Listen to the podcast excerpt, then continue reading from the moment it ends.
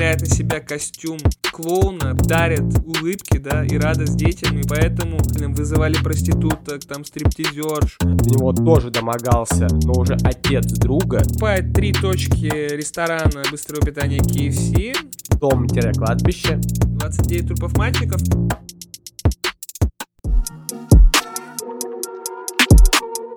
Добрый день, дорогие друзья! С вами все еще подкаст Код Монстра и его бессменные ведущие Булат. И Амир. Сегодня мы решили достать из нашего сундучка настоящего монстра, потому что после предыдущего выпуска нам сказали наши дорогие слушатели, что, ребят, вот вы все рассказываете про маньяков, про убийств, а тут какой-то финансовый преступник, он никого не убил. Что, как так вообще возможно? Мы вас услышали, и сегодня мы расскажем о одном из самых известных серийных убийц США и всего мира Джонни Гейси. Это тот реальный человек, с которого был срисован образ э, клоуна Пеннивайза. Джон Гейси. Это американский убийца, как ты уже сказал, который родился в 42 году в Чикаго в семье ветерана Первой мировой войны. Мама у него была домохозяйкой, у него были две сестры, младшая и старшая. Вот, но семья не, сло... не, не была богатой, такая средненькая э, семейка. Не была богатой и не была счастливой, да. Да, счастливой она точно не была, потому что отец их был извергом. Я не знаю, с чем это связано, но он избивал э, всех членов семьи, э, очень много пьянствовал. Э, то есть для него была нормой ударить беременную жену. Про Джона я вообще молчу. Да, возможно, это все последствия посттравматического синдрома, да, последствия, значит, Первой мировой войны. Тем не менее, это не может являться оправданием. И Джон Гейси старший видел в своем э, сыне Джонни Гейси младшему, хотел из него вырастить настоящего мужчину. Он хотел, чтобы он ходил с ним навсегда на рыбалку, а, занимался футболом, занимался боевыми искусствами разными. Но уж так получилось, что сын родился нездоровым, больным, и у него действительно было плохое здоровье, и постоянно вылезали различные болячки. Да, а к этим болячкам еще накладывалось и моральное давление со стороны не только отца, но и различных других факторов. Например, в три года до него домогалась какая-то сумасшедшая э, соседка, умственно отстала, играла с его половым органом, так скажем.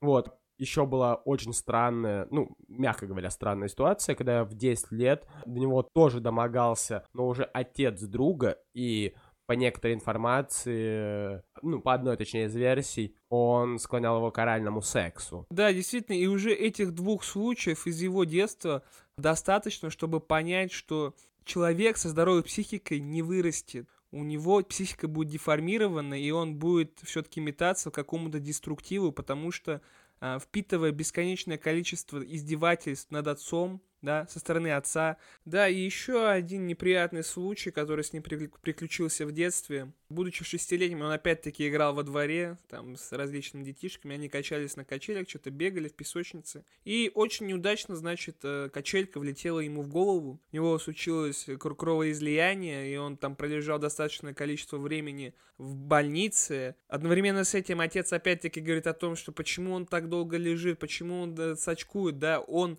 считал, что значит, сын не ходит в школу, да, избегает, болеет, что, потому что он слабый, что он не может жить в этом обществе, не может развиваться, не может конкурировать. Поэтому он не верил, что вообще сын может так много болеть, а мама верила. Мама верила и, значит, э, всегда поддерживает своего сыночка. И чтобы угодить отцу, он в возрасте 12 лет вступает в движение скаутов, чтобы завести друзей, ну, социализироваться. Ну, как-то хоть, да, влиться в общество, найти товарищей. Да, и он находит каких-то товарищей. Потому что скауты — это же братство, прежде всего, ну, да. Это же, ух, такие парни, молодцы все. С ним приключается довольно-таки странная история. В какой-то момент он показывает э, своим э, товарищам женское белье матери, э, надевает его, ну, типа в шутку. Да, и предлагает э, им присоединиться к тусовке. Э, дети ничего не понимают. Об этом узнает отец, и опять-таки он в бешенстве, он просто дикарь, он опять избивает сына и отправляет сына в школу в женском белье. Значит, ну не, не хотел он поговорить, сесть, объяснить сыном, да, послушать его, что это такое, как, зачем он это делает. Нет, про просто, чтобы, значит, явилось уроком. Очень жизнь, сложно. Жизнь Джона Гейси и дома, и вне дома она не была счастливой. Ему постоянно приходилось сталкиваться с какими-то проблемами, с непониманием, с издевками, да, с насилованием, как мы уже э, выяснили. Просто действительно психика столько раз деформировалась и столько деструктива впитала его мозг, что, ну, вот, он превратился в кого он, э, он превратился в того, в кого он превратился. То в возрасте 18 лет, в 60-м году, он берет и переезжает в Лас-Вегас. Ну, так скажем, сбегает из дома, не оканчивает школу. Ну да, чтобы как-то заработать и освободиться от вездесущей опеки отца, он принимает такое решение. Какой-то период времени он устраивается в морг работать. Да, он приезжает немножко поработав в похоронном бюро, он идет работать в морг, мега неочевидная вещь, мега неочевидное место, да, для работы, значит, э, молодого парня. Обычно это все-таки официант, курьер и в Макдональдсе кто-то, да, что-то. Но тут вот морг. Он живет там же в морге, рядом в маленьком помещении, занимается тем, что вывозит трупы. Вот, по идее, с, с самими телами он не работает, но с ним начинают происходить какие-то странные вещи. Э, в моменте он решил лечь и уснуть с телом человека. И он, да, он, мертвого человека. Да, мертвого, мертвого человека. Просто... Не просто, не какого-то Не рандомного, а вполне конкретного мертвого человека, человека, который да. в, гроб, в гробу лежит и ждет как бы своего часа. Он решает э, полежать вместе с ними и засыпает, соответственно. Да, в обнимку он засыпает. Э, ну, его вряд ли, конечно, обнимали. Скорее он. Да-да, и уже тогда с ним происходит ситуация, о которой он сам неоднократно рассказывал, о том, что он в один момент решает, э, значит, как-то надругаться, изнасиловать тело мертвого маленького мальчика, После этого он не испытал какого-то отвращения, он что-то испытал близкое, да, вот какому-то наслаждению. Сексуальному возбуждению. Возбуждению. Впрочем, вот, вот так. Вот тогда он уже отдает себе, кстати, отчет в том, что это какая-то деформация психики, и это не есть нормально. То есть как-то это должно быть, как-то это должно лечиться, но он принимает вот себя таким. А уволили его с морга за то, что заметили, как он э, ходит э, значит, в вещах усопших. Был, было очень много вещей, видимо. Ну, зачем они им, как говорится. Да, и... Мертвым это точно не нужно. Джинсики Левайс он себе, конечно, пизданул. Вот, да, его увольняют, и вследствие раб- работать ему негде, вот эта психика у него немножко травмировалась снова, и он, он, вот как ты сказал, действительно дает себе отчет и понимает, что, ну, это немножко какая-то хуйня происходит со мной. Надо-ка, наверное, поехать домой и привести дела в порядок. А как бы отец соглашается, чтобы он вернулся домой. Естественно, должен отец дать согласие. Без этого, без этого никуда. В их семье. Он вернулся домой, поступил в колледж. Хотя... В колледж колледж. Э, странная очень тема, потому что он не, закон... не окончил школу до конца. Я не знаю, немножко не понимаю, как это там работает. Если, дорогие подписчики, вы знаете, как это там работает, пожалуйста, объясните нам. Да, он заканчивает, значит, этот колледж по направлению что-то там типа бизнес-менеджмент, что-то вот в этом роде он оканчивает. И в 22 года, соответственно, уже окончательно съезжает от родителей, да, избавляется от этой опеки и устраивается работать в магазин э, обуви, в обувной магазин. Э, просто обычным продажником, менеджером по продажам. Да, и потом вот растет потихоньку, но растет. Дорастает до, до менеджера точки, но при этом ему пред, предлагают переехать в Спрингфилд, где он будет еще круче э, человеком. Э, вот, он переезжает в Спрингфилд. Работа, значит, в обувном магазине, параллельно поднимается, он встречает, он знакомится со своей коллегой. Это такая скромная, милая девушка Мерлин Майерс. А, у них завязывается роман, и через 9 месяцев, в сентябре 64 года, они женятся, и, значит, в общем, карьера его идет в гору вообще по всем фронтам. Он женился, поднялся в магазине, и, соответственно, одновременно с этим начинает свою политическую карьеру, вступая в ряды демократической партии. Конкретно он занимается такой вещью, как есть молодежная палата в Принфилде. Это такая организация, которая занимается привлечением молодых людей, значит, в ряды да, партии, как бы выращивает новых членов партии. И в 65 году он получает должность вице-президента в этой палате, э, соответственно, по своему округу. И становится действительно видным членом общества, и все у него идет в гору, все хорошо. Одновременно с этим рождается два ребенка еще. В 66-м году сын и в 67-м году дочка, и вообще живут они довольно зажиточно, интересно, классно. Помимо того, что он живет классно и круто себя чувствует, а, наконец-то отец признал его. То есть после рождения сына он сказал, что я думал, ты не будешь нормальным, а, но теперь я горжусь тобой. Он прям сказал слова «горжусь». И тогда вот э, в этот момент Джон Гейси младший почувствовал какое-то невероятное облегчение, какое-то, он как будто говорит, что восп ну, на- начал парить. Значит, в 66 году его тесть э, покупает три точки ресторана быстрого питания KFC э, в городе Ватерлоу, что находится в 8 часах езды от Чикаго. Значит, ставит Джона Гейси управляющим этих точек. Джон очень много работает, он прям действительно был трудоголиком, работал каждый день по 12 часов и проводил действительно много времени, э, развивая бизнес. Он хорошо с этим справлялся. Плюс к этому также э, вел, опять же, политическую карьеру. Опять был представителем уже молодежной партии в Ватерлоу, ну, вот этой палаты. Но стоит отметить, что при найме сотрудников... Да, своей... почему он 12 часов-то на работе проводил, я не понимаю. Да, вот при найме сотрудников в свой ресторан он отдавал очень сильно большое предпочтение молодым людям, э, не молодым девушкам именно. А подросткам, да, да, подросткам, мальчикам, да, и парням, там, я не знаю, от 15 до 20 лет. Вот такой был примерно там разброс. И вот именно в, в этот, да, промежуток, в этот интервал надо было попасть, чтобы устроиться к нему на работу. И уже тогда, как бы, есть свидетельства очевидцев, которые говорят о том, что, да, я вот там работал в этом ресторане, и уже тогда я за ним заметил, за этим Джоном Гейси, что у него что-то не в порядке, он чувствует влечение там к мальчикам, не, да, не просто к мальчикам, а к маленьким мальчикам, подросткам. Э, какие-то знаки внимания оказывает, да, как-то домогается даже. Также сразу э, стоит сказать, что в молодежной палате они этим тоже занимаются. То есть там был целая процедура вообще, как они привлекали мальчиков в свою организацию. Они устраивали там где-то на квартире собирались, устраивали вечеринки, там угощали их наркотиками, алкоголем, вызывали проституток, там стриптизерш, просматривали порно, которое тогда нельзя было смотреть. В общем, активно вербовали, а мальчики такие, вау, так классно проводить время. Да. Такой классный мужчина, успешный бизнесмен, да, политик.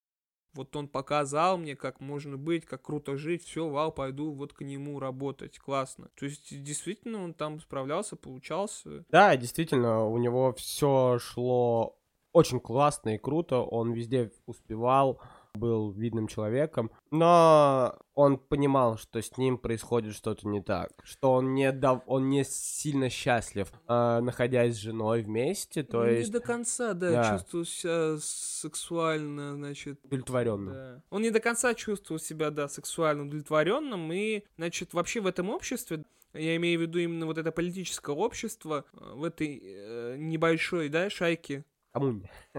Коммуне. Вообще были распространены нетрадиционные отношения в том плане, что, э, значит, жена была в курсе, что чем занимается вообще Джон Гейси, да, когда вербует маленьких мальчиков. Они активно вместе тоже практиковали свингерские, да, отношения, и внутри, значит, как раз-таки вот этой молодежной палаты, да, и, в принципе, внутри вот этой политической всей компании. То есть было это модно, никто это не осуждал, все друг друга понимали и вообще жили как, как, очень свободно себя чувствовали ну, достаточно. Да, да, я думаю, для молодых людей того времени это было в порядке нормы, типа, ну, не знаю, в порядке нормы было ли к молодым мальчикам приставать 15-летним, но свингер-пати и вот эти алкоголь, наркотики я вот за это я не осуждаю. Типа, ну окей, делайте, что хотите. Типа, когда ты немножко пристаешь к молодым парням, это... Это, это... что-то непонятно, да. Делайте все, что угодно, только не нарушайте закон. А законом все-таки это запрещено уже было делать тогда.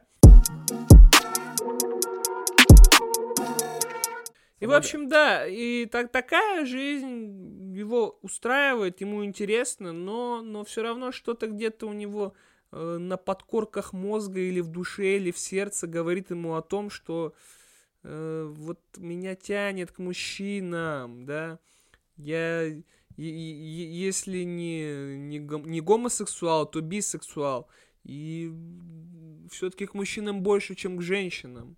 Да. И Да, у него же даже в 64 году был второй гомосексуальный опыт, э, когда он напился с коллегой, и они за занялись оральным сексом, и ему это, ну, типа, понравилось. И в августе 67 года он пользуется своей схемой, когда э, где приводят ребят и напа- спаивают алкоголем, где они пробуют наркотики, вот, ну, на этих вечеринках. И он совершает э, насильственные действия сексуального характера в отношении вот... 15-летний подросток, да, которого он хотел завербовать в молодежную палату, его зовут Дональд Вурхис.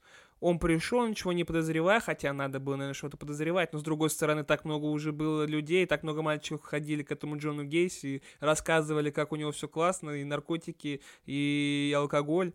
Поэтому он э, пришел, и да, действительно, Джон Гейси принудил заняться оральным сексом 15-летнего подростка. Вот. После этого мальчик испугался, э, Джон пригрозил ему сказал, что вот тебе 50 долларов и молчи, не то я тебя побью, и вообще тебе никто не поверит, что ты маленький, а я большой взрослый пугался.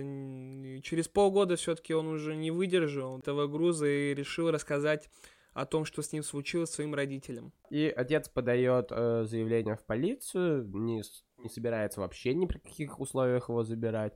А наш э, Джон говорит, мол, это все неправда, это все фикция, это подстава, это политическое гонение за ним какое-то. Ну да, да, да. Он виноваты говорит, все, кроме меня. Да, виноваты все, кроме меня. Он говорит, я готов пройти полиграф, я уверен абсолютно, что я его пройду. Но потом выясняется, что он проваливает этот полиграф просто спокойно. Да, провалив полиграф, да, он придумывает новую версию, говорит о том, что да, секс был, ребята, секс был, но он был обоюдный. То есть я его не принуждал. Это все по обоюдному согласию. Но одновременно с этим он нанимает другого человечка, подростка, значит, который работал в KFC в ресторане для того, чтобы вот избить Дональда Вурхиса, как бы пригрозить ему, платить ему 300 долларов. А его ловят, допрашивают, он раскалывается, и таким образом все стрелки указывают на Джона Гейси, и ему уже не отвертеться. Ему выносят приговор, довольно-таки строгий, 10 лет тюрьмы за растление малолетнего, за надругательство, и он попадает в, в тюрьму. Но стоит, наверное, еще сказать, что после того, как ему вынесли приговор, э, развелся со своей э, женой. Ну, жена с ним развелась. Да, точнее, да, ну, правильно сказать, да, жена, жена с, ним... с ним развелась, потому что она была, во-первых, в шоке от того, что произошло. Да и во-вторых, как бы зачем э, Мерлин этого нужно, да, с, с этим животным э, и с этим ублюдком, зачем вообще как-то контактировать. Это очень правильное решение в ее жизни, да, как потом э, окажется. И вообще так получилось, что они больше не виделись после этого в жизни с этим человеком, и значит, бывшая жена и дети больше своего отца, насильника, не видели. А, вот он оказывается в тюрьме, но мы, мы не забываем про то, что этот парень довольно-таки умный. Хороший бизнесмен. Предприимчивый, да. да менеджер. В, в, умеет как бы выкрутиться, умеет найти лазейки, что-то придумать. И он становится абсолютно правильным каким-то вот заключенным. Образцово-показательным э, заключенным, да, он устраивается в тюремную столовую, становится э, шеф-поваром. Как-то модернизирует да, становится шеф-поваром, он получает повышенную тюремную зарплату, он пользуется авторитетом и у начальства, да, то есть у надзирателей, и у самих заключенных, и вообще очень милый, да, очень спокойный такой заключенный. А, в 69 году умирает его отец от цирроза печени. Он на коленях умолял, чтобы его отпустили на похороны под охраной. Да, да, да. Ему также отказывают, он там что-то в истериках э, катался и плакал, когда узнал о смерти отца. Ну, то есть... Он винил себя, потому что отец не смог как бы пережить тот позор, то есть, который вот он испытал, того, что его сына осудили за такую статью, его сына, такого а, большого уже и уважаемого человека в обществе, судят за растление малолетних. Вот он думал так, через 18 месяцев, после того момента, как его посадили, случается очень интересное обстоятельство, событие, которое все-таки мне не очень понятно, как вообще судебная система США допускает такое, что через 18 месяцев заключенный, который изнасиловал 15-летнего подростка, он освобождается по условно-досрочному э, за примерное поведение. Да, примерное поведение, но такая статья и такой срок маленький прошел. Это не совсем вообще понятно, и это какое-то на грани какого-то сумасшествия. Ему дают какой-то мизерный там типа а срок в 12 месяцев, который он должен не косячить, так скажем. За это время он должен жить только э, в доме матери в Чикаго, соответственно, он возвращается в Чикаго, и ему нельзя было выходить на улицу, по-моему, после 10 вечера. Что-то такое. Да-да, комендантский час действовал, и под некоторым надзором полиции он находился, да, и соответствующих органов. Как казалось бы, вот 12 месяцев ты должен спокойно отсидеть, не косячить. Не такой большой срок. Иди работай. Но он не смог удержаться. Не смог удержаться от своего уже, да, какого-то патологического желания и влечения к маленьким мальчикам и подросткам. И действительно было уже за этот 12-месячный срок два кейса, когда 15-летние э, парни, 15-16-летние парни обвиняли его в растлении и в надругательствах. Да, оба а, отклонили. Ну, то есть, один не пришел на суд из подростков, что очень странно, типа, ты обвиняешь, а потом не приходишь. Были дела по бейсбол был в этот день, наверное. Ну, возможно. а второго не приняли заявление, потому что, ну, как оказалось, он сам шантажировал э, Гейси, то есть, ну, сам накосячил э, шантажом, хотел заработать, поэтому у него не приняли заявление. Да, с... В общем, да, суд и следователи признали Джона Гейси невиновным, и благополучно за- закончился его 12-месячный испытательный срок. Очень странно, потому что как бы обвинение-то есть, а его не должны обвинять. Но прикол в том, что судили его в Айове, и сидел он в Айове, а живет он сейчас в Чикаго, и, соответственно, заявления были в Чикаго. Да, вот эта бюрократическая машина США, она опять где-то очередной раз дала сбой, и люди не смогли вовремя обменяться справочками или заявлениями, и, соответственно, очень заплатили высокую цену за это. В общем, я думаю, что они высокую цену заплатили уже в тот момент, когда его решили выпустить э, на свободу через 18 э, месяцев, да, это меньше, чем 2 года он просидел из 10-летнего срока. Но ладно, но ладно. И с этого момента, да, начинается, значит, у него э, новая, новая жизнь, он пересобирает себя заново да, он накапливает деньги, какую-то часть одалживает у матери, покупает себе дом в Norwood Park Township, это такое небольшое поселение. Ну Восьми... да, это под Чикаго, как бы городок, пригород Чикаго. Этот дом-кладбище, в будущем вы поймете, почему я так говорю. В этот дом-кладбище он привозит свою новую девушку, да, он знакомится со своей старой знакомой, ее зовут Кэрол Хофф, это уже тоже значит, разведенная женщина с двумя детьми. А, вот они решают, э, значит, сойтись. Одновременно с этим он открывает свой собственный бизнес, строительную компанию, да, поначалу просто занимается какими-то маленькими малярными работами, но со временем бизнес его разрастается, и он становится как бы крупным таким игроком. И... Да, его бизнес растет, он чувствует что у него жизнь налаживается. Одновременно с этим э, у него хорошо проходит политическая карьера. Он снова становится ведет политику, что невероятно странно. Вообще, я не знаю, я разочарован демократической э, партии США 72 -го года.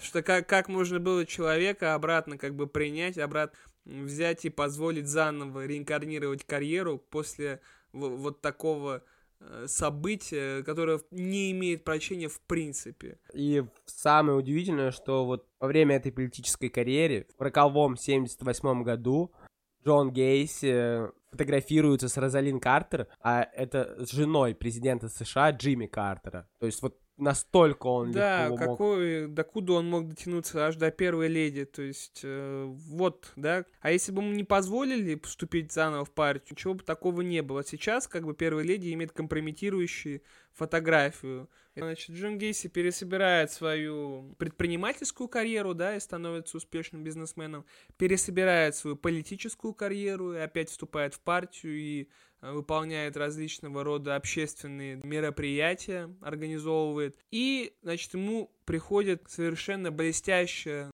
по его мнению, идея о том, как он может проводить с детьми очень много времени. В общем, он придумает себе новую социальную роль и становится таким э, магом и чародеем добра и радости. Он примеряет на себя костюм клоуна, придумывает ему имя клоун Пога и активно выступает на многих детских праздниках, в том числе он ходит а, в детские дома и, в общем-то, дарят улыбки, да, и радость детям, и поэтому общество тех людей, которые его окружают, Ну, восторгаются им. восторгаются, восхищаются, он добивается уже небывалого социального авторитета, социального доверия, потому что, ну как, как такой человек и, ну, как его не уважать, так он же вообще крутой, у него вообще все получается, все, что он захочет. Да. Еще и детишек радует наших за просто так.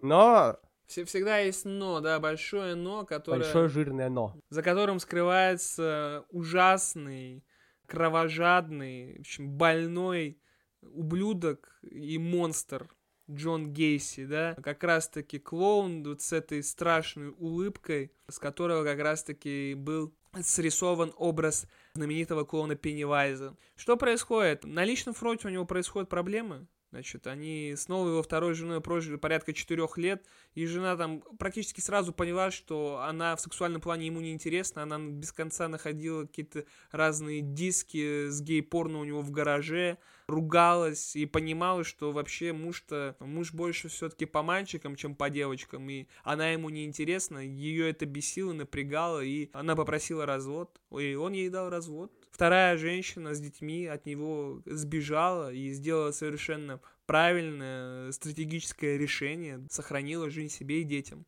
И все, вот в этот момент он понимает, что его ничего не держит абсолютно. И он может э, отдыхать так, как он хочет. Он начинает приглашать к себе различных мальчиков, э, то есть как он это всегда делал. Ну, поначалу он, это, он приглашал ребят с работы.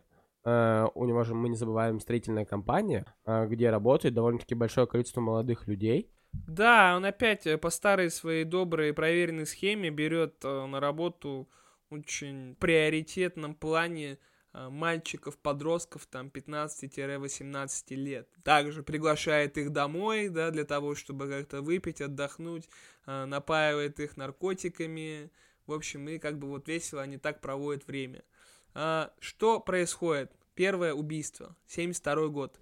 Что происходит? В какой-то момент э, он приезжает возле Чикагского автовокзала и видит молодого человека. Да, А. он не просто так туда проезжает, приезжает, потому что ему одни его знакомые сказали, что это вообще то- точка сбора э, проституток гомосексуальных. Среди них также бывают и молодые парни, поэтому э, наш Джон Гейси, поэтому он туда и едет. Да, он знакомится э, с Тимоти Маккоем, 16-летним парнем, который приглашает к себе домой выпить, покурить тра- травки, пообщаться так скажем, ну, с намеком на секс. Вот, они классно проводят время, ну, по их мнению. Да, Курят, да, наркотики, секс. алкоголь, вот. Они классно провели ночь, и на следующее утро Джон Гейси видит парня с ножом и думает, что Тимоти Маккой хочет убить Джона. Да, он видит Тимати, который идет к нему с ножом, э, он как-то сразу пугается, завязывается потасовка, драка, да, в ходе которой, значит, Джон убивает э, Тимати 16-летнего, а потом идет, моет, значит, в ванной нож, возвращается на кухню и видит, что парень на самом деле просто готовил завтрак, и э, похоже, что у него не было планов убить Вообще своего не. любовника. При этом он такой понимает, что, ага, он помнит свои ощущения, что когда он убивал, в принципе, он испытал а, наслаждение, да, возбуждение, и в том числе сексуального характера. Он понимает, что ему это нравится, и что он будет продолжать это делать.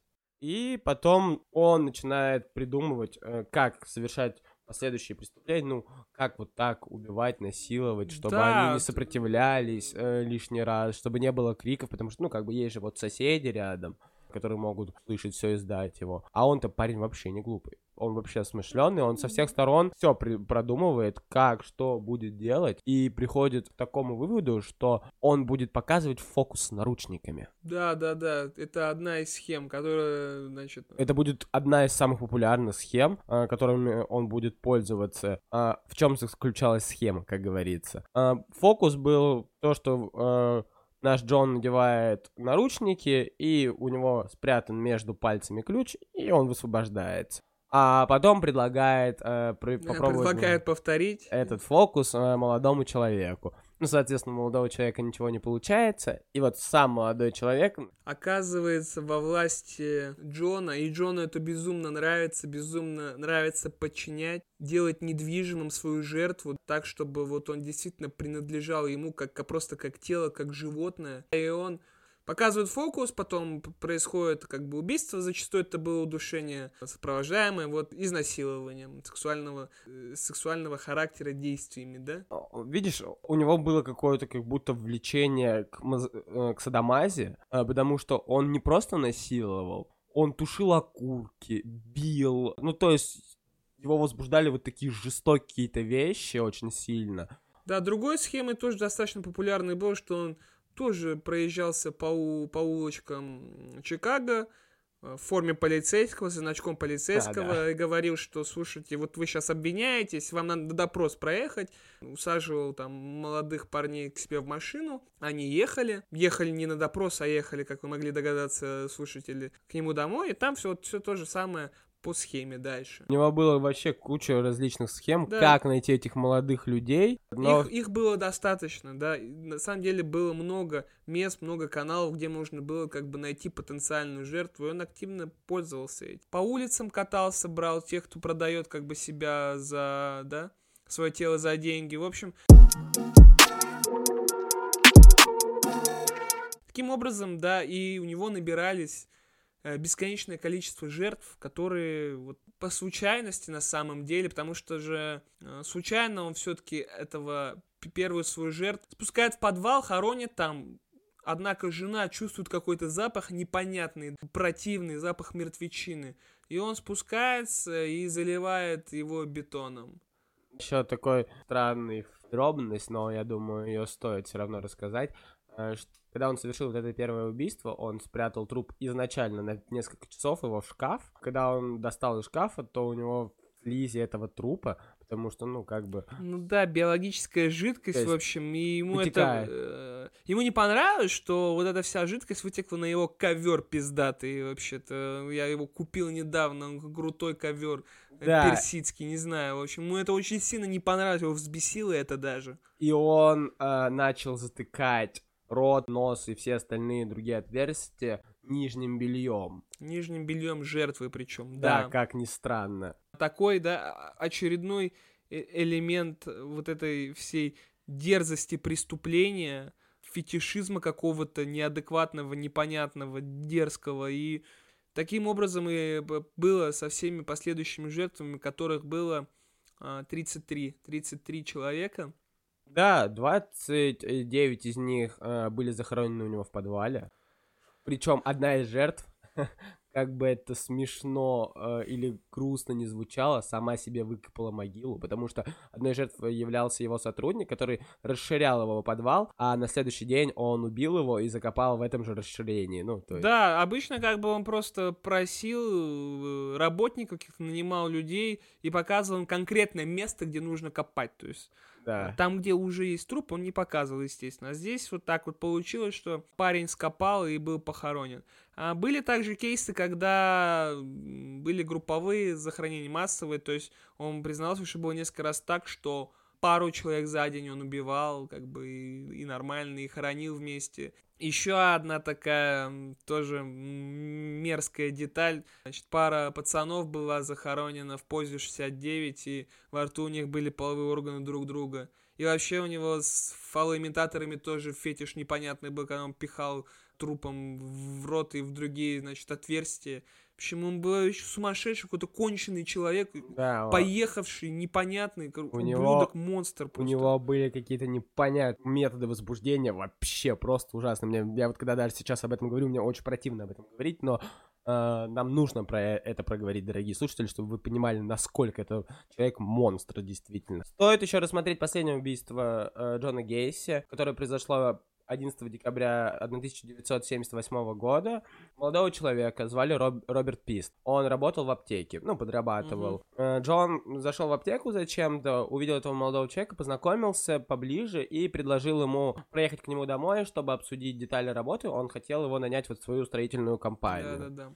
Роберт как бы согласился, сказал, окей, э, поехали по пообщаемся. Но Перед этим он сказал своей матери, сообщил, что, мол, я еду вот с Джоном Гейси обсудить работу Да, да, и, да. скорее всего, получу хорошую, типа, э, должность. Да, дяденька крутой, дяденька богатый, он мне, значит, вот, будет платить деньги, я буду хорошо работать, мама.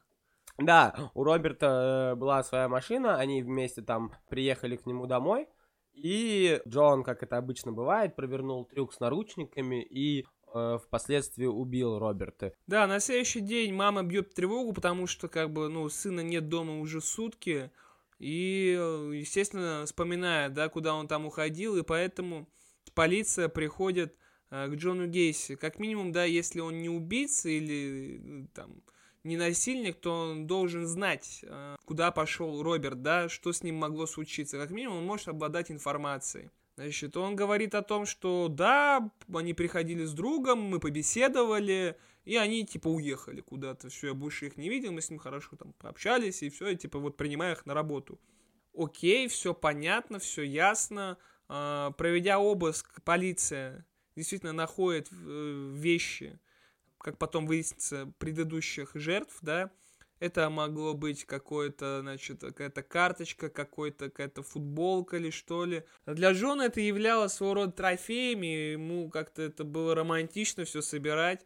Но, тем не менее, как бы без трупов тяжело что-то доказать, поэтому пока он, да, действительно падает, да, попадает в категорию подозреваемых, и за ним устраивают слежку полиция. Впрочем, Да. которую он очень быстро раскусил. За ним устроили слежку, он быстро скусил, начал вести себя конструктивно и показывает всем видом, что вот эта слежка э, разрушает его всю жизнь. Подал иск в размере баснословных цифр, 750 750 тысяч долларов. Тут Для того времени, наверное, очень огромные деньги. Суд э, ему отказывает в этом, потому что как бы еще идет расследование. Вот. И что происходит дальше? Вообще, как я уже говорил э, ранее, Роберт Пист был на машине. Машину нужно было бы куда-то отогнать. Да. Проблема произошла в том, что эту машину, он попросил э, перегнать эту машину одного из своих рабочих, Мгм. вот, который, ну, типа такое доверенное лицо у него было. Писцы-то ищут Роберта этого. И вот этого молодого человека, который работает на Джона, останавливают и спрашивают, мол, почему ты на машине того-то, того-то. Да-да-да. А он говорит, что, мол, я ее купил, ну, то Мгм. есть э, Роберт продал и э, переехал куда-то там в какой-то другой город на эти деньги Мгм. уехал. Вот, как раз таки все и складывается картинка, что там, типа, он пропал, исчез, уехал в другой город, продал машину. Ну, Ну типа, да, всё на первый плюс-минус. взгляд как бы пазл складывается. Логично, да. готово, да. Все круто звучит. Но в какой-то момент его вызывают на допрос заново. Он не выдерживает Мгм. и говорит, что им... Он э, выполняет поручение своего босса, да. Да, он выполняет своего поручение своего босса и подозревает, что, скорее всего, Роберта уже нет в живых. Таким образом был получен повод, да, для повторного, значит, э, посещения Джона Гейси. 21 декабря действительно приезжает полицейский еще раз для повторного обыска, для повторного допроса. И полицейский сразу обращает внимание на какой-то непонятный, характерный запах, вонючий просто. И вспоминает, что тот парень, Майкл Росси, да, который выполнял как раз-таки все просьбы своего босса, говорил о том, что действительно он когда-то подрабатывал и когда-то спускался в подвал этого дома для того, чтобы нужно было произвести какие-то земляные работы, и тоже чувствовал какой-то непонятный запах. И что же это могло бы быть? И все, и 22 декабря полицейские спускаются в подвал и, и обнаруживают просто э, действительно кладбище, массовое захоронение трупов.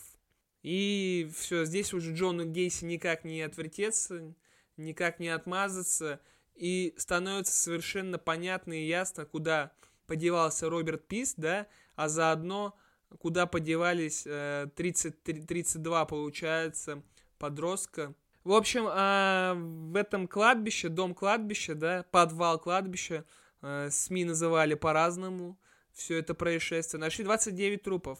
29 трупов мальчиков и еще 4 выловили в реке, которая протекает э, в Чикаго. Да, некоторые трупы так и не были опознаны, к сожалению. Было лишь примерно определено, что это, например, мог быть 15-летний мальчик. э, э, вот, и опять-таки еще непонятно, э, окончательно ли это количество жертв. Так или иначе, ему было назначено а, поправь меня, как там, а, по-моему, 18 пожизненных сроков и 12 смертных казней. Да, все верно. И, к сожалению, смогли только провести одну смертную казнь. Да, да. Это... Но опять ее еще и провели далеко не сразу. И в 80-м году, 13 марта, ему действительно выносят этот приговор, на осуществление которого понадобилось долгих 14 лет. Да, он всячески пытался от этого избавиться, ну, то есть подавал иски, прошения, э, пятое, десятое, вот эту бюрократию пытался провести. Ну, да, да, да. Точнее, самая ебанутая вещь, которую я слышал от него, это то, что он, типа, признал потом в ходе вину, но признал вину не за убийство, а за то, что просто не зарегистрировал это кладбище в подвале. Мол... Да-да-да, это вообще трэш. Типа, он не виноват в этих убийствах, э, и все это хуйня. А главная проблема, что он не зарегистрировал кладбище.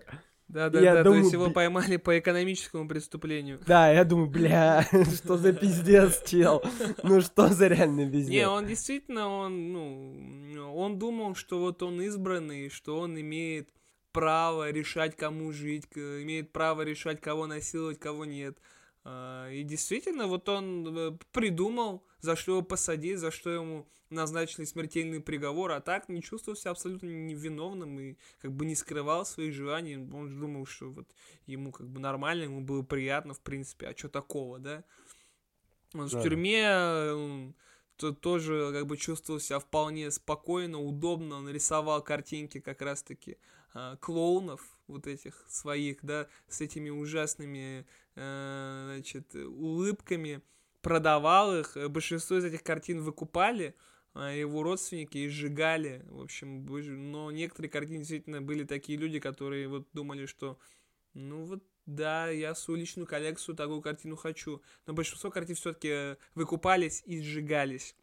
На последний свой ужин, да, по американской традиции он заказал жареные креветки, э, картошку, по-моему, колу. Виски. Да, и, в общем, покушал, и 10 мая 94 года ему ввели э, смертельную инъекцию. И последними его словами, естественно, были э, что-то типа «пошел ты в задницу, да, поцелуй меня в задницу», что-то кисмаяс. Он это адресовал э, значит, охраннику, да, тюремному надзирателю совершенно трагическое и ужасное событие, события, которое повергло, в очередной раз повергло в шок всю Америку и весь мир. И, наверное, это можно считать вот этой нулевой точкой отчета, когда клоунов стали бояться и взрослые, и дети. Да, он изменил э, культуру отношения к клоуну, в принципе. Потому что, ну, понятно, что там и СМИ очень классно поработали в плане того, что как они показали его клоуном что именно не просто убийца, а именно клоун. Клоун, убийца, Пого, да, или Пого. Действительно, вообще эта картинка, она, ну, фотографии его в образе этого клоуна, они действительно готов, могут повергнуть в шок, но это реально жутковато выглядит, особенно после того, как ты знаешь, да, какая...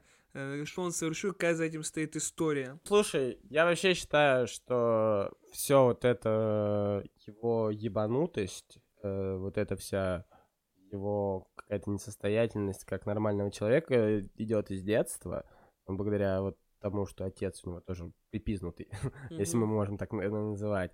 Считаю очень сильно во всей этой истории, ну вот как бы не глупым, э, не глупой вещью, а такой халатностью, это то, что везде как-то его спускали и давали ему невероятно большой второй шанс. То есть, ну если там первое изнасилование, которое у него произошло, из-за которого его посадили, это это, конечно, ужасный пиздец. Я ни в коем случае не обесцениваю преступление, но по сравнению там с убийством 33 э, мальчиков, это полегче. И если бы его, то есть, не взяли в партию, э, не дали подступать к детям как-то, ну, внимательнее за ним следили, об этом было известно, то тогда, я думаю, такого бы не произошло. Ну, ну, общество было слепо, как оно очень часто бывает. Все-таки коллективное, оно не замечая тут каких-то таких проявлений, особенно от того человека, от которого меньше всего ждешь это. С другой стороны, наверное, люди должны были знать о том, да, в чем он уже виновен, и не должны были его подпускать к детям. Но ты не замечаешь этого. Когда вас много, ты этого не замечаешь, а беда может вот э, просто жить рядом с тобой, да, на соседней улице, жить злодей там рядом, это может быть твой сосед, условно, твой, я не знаю, твой родственник какой-то, твой друг, знакомый, кто угодно. Люди просто не ожидали этого. Слишком он уж был такой хороший, и везде он там преуспел. Вот, и поэтому это лишь лишний раз говорит о том, что нужно обращать внимание и слепо верить, слепо доверять кому-то, это может быть очень вредно. Вот, и, наверное, больше времени, больше времени проводить и общаться, разговаривать с своими детьми. Спасибо большое, ребят, что слушали нас. Э, подписывайтесь на наш э, телеграм, слушайте нас на всех удобных вам площадках.